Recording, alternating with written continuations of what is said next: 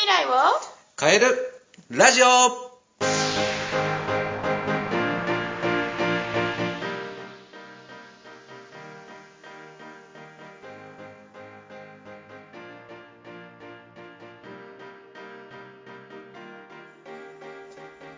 はい、こんにちは塾長の石田です。えー今日はですね、ゲストをお呼びしております。えー住吉のですね、江東区住吉の超美人塾長の松隈先生にお越しいただきました。よろしくお願いしおます。願いします。はい、ではですね、えー認めるんですね。はい。はい、じゃあ今日の、えーテーマはですね、えーと、大人の夢を語ろうっていうテーマでちょっと進めていきたいと思うんですけれども、はい。えー松隈先生は夢って、まあ、叶え、えー夢こ、これまで叶ってきたこととか、これからの夢とか、そういうのって何かありますか？ありますね。叶った夢として、叶った夢として、今、塾長をやってるっていうのが、ずっと昔からの夢だったので、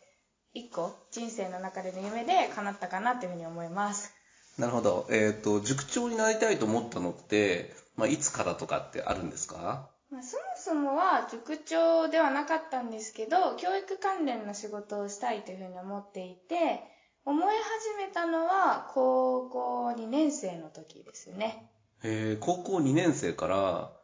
えー塾長に、あ、塾長というか教育関連に就きたいと思ったのか。教育関連に就きたいと思ったの、なんかきっかけとかっていうのがあるんですかね？あーというと、体育がすごい得意で、体育？体育。で、体育の先生が、私ダンス部だったんですけど、ダンス部のあの顧問もやっていて、で、あの、その先生をすごい私は尊敬をしていたので、やる、あの、仕事として体育の先生やりたいなって思ったのがきっかけですね。なるほど、なるど。ほど。じゃあその大人、身近な大人を見て、まあ、将来教育系に就きたいなっていうことを思ったわけですね。はいなんか塾長をやろうと思ったきっかけとかっていうのは何かあるんですか？えっと、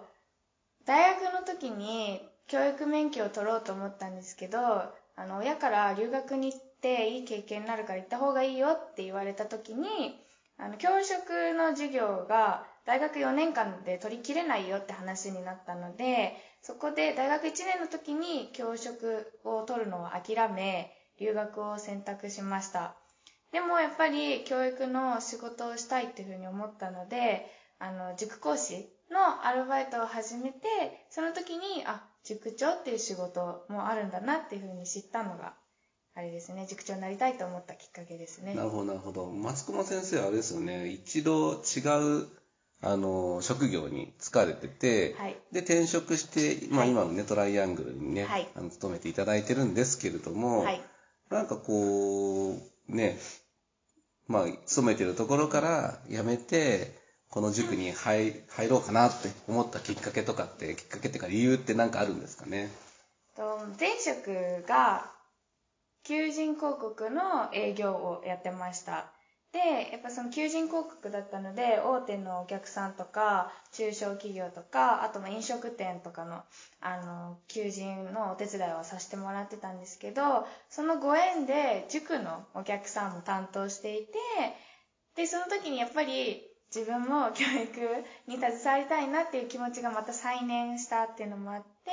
で、あとはそうですね、そこのお客さんのご縁もあって、あの、転職先としてあの進めてもらえたっていうのはありますね。なるほど、なるほど。まあ、実、まあ実のところね、私のトライアングルの求人の、あの、担当者だったんですけど、はい、そうなんです。ね。まあ話していく中ですごい熱意のあるね、この松隈先生で、まあ生徒に対しての本熱意すごい素晴らしいかなっていうふうに思うんですけど、ありがとうございます。なんか今後、なんかこうやっていきたいとか、こういうことが夢なんだっていうのは何かあるんですか、今？今、まあ、住吉の塾長を任させていただいていて、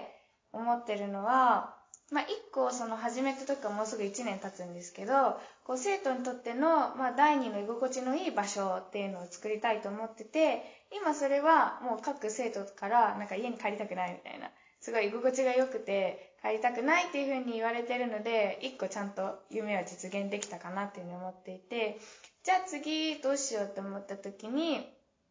まあ、次はじゃあそこから派生して、その子たちの兄弟たちとかも任せられる。どんどんこう紹介とかで、ここの塾、あの、楽しいし、もう勉強も楽しくできて、ちゃんと成績も上がる場所だよっていう風に広めてもらえるようにしていきたいなっていう風に思ってるので、ちょっと今後はちょっともうちょっと生徒の人数を増やせるよ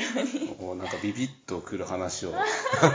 いただけて、すごい私としてもちょっと安心なんですけど、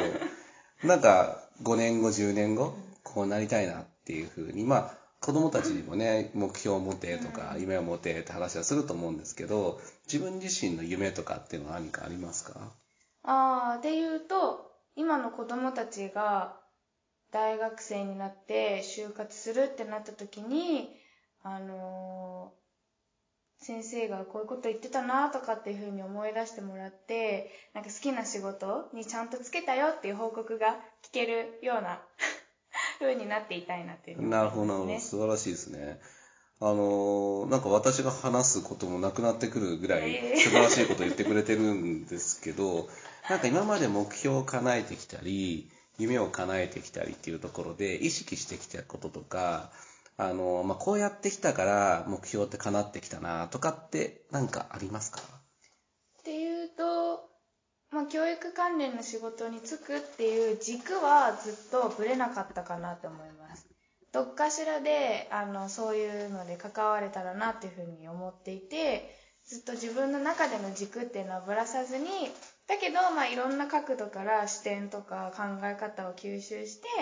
で、結局今こうやって塾の仕事ができるようになってるので、結構その夢を叶えるってなった時に、自分の軸が何なのかっていうのと、それを叶えるために、なんかどうしたらいいのかっていうのはぶらさない方がいいのかなっていうふうに思いますね。なるほど、なるほど。ちゃんと目標から逆算して、まあ、これとこれやっていこうとか、自分がどういうやり方でいた方がいいのかってことを考えてるっていうことですよね。はいやっていく中で結構ね、失敗とかって起こりうるかなと思うんですけど、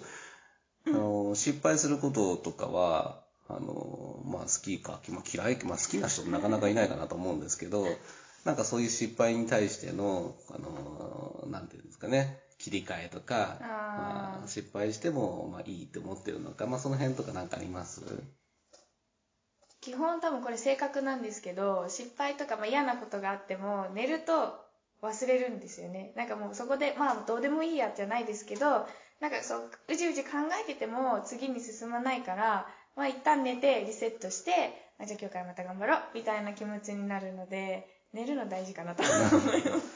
す。睡眠欲が大事っていうこと、はいなかなか肝の座ってるねい、やいやいや。あの、塾長かなっていうふうに思うんですけど、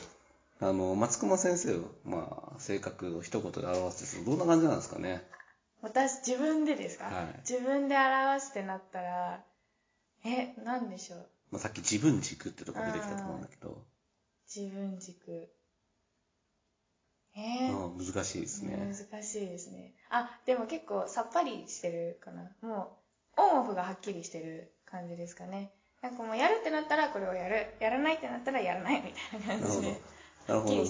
まあ今さっぱりしてるっていうね、あの性格言ってくれたんですけど、まああれですね、これ声しか今聞こえてないんでね、ちょっとどんな、どんな雰囲気の人なのかっていうのはホームページ見てもらえばわかるんですけど、結構笑顔がね、素敵なね、あの素晴らしい先生なんですけど、ず笑ってるタイプなんで。うん、まあそれが人をね、引き寄せる部分かなっていうのがあるので、はいうん、まあすごい素晴らしい人なのかなっていうのは私は思ってます。ありがとうございはい。まます。あこんな感じで今日は、えー、第1回目ということでですね、えっ、と、行いましたので、また次回、えー、また違うテーマでお話ししていただきたいと思いますので、よろしくお願いします。はい今日はありがとうございました。ありがとうございました。この提供はシンガーソングライターボーカルコーチのユッカラフ様の提供でお送りしました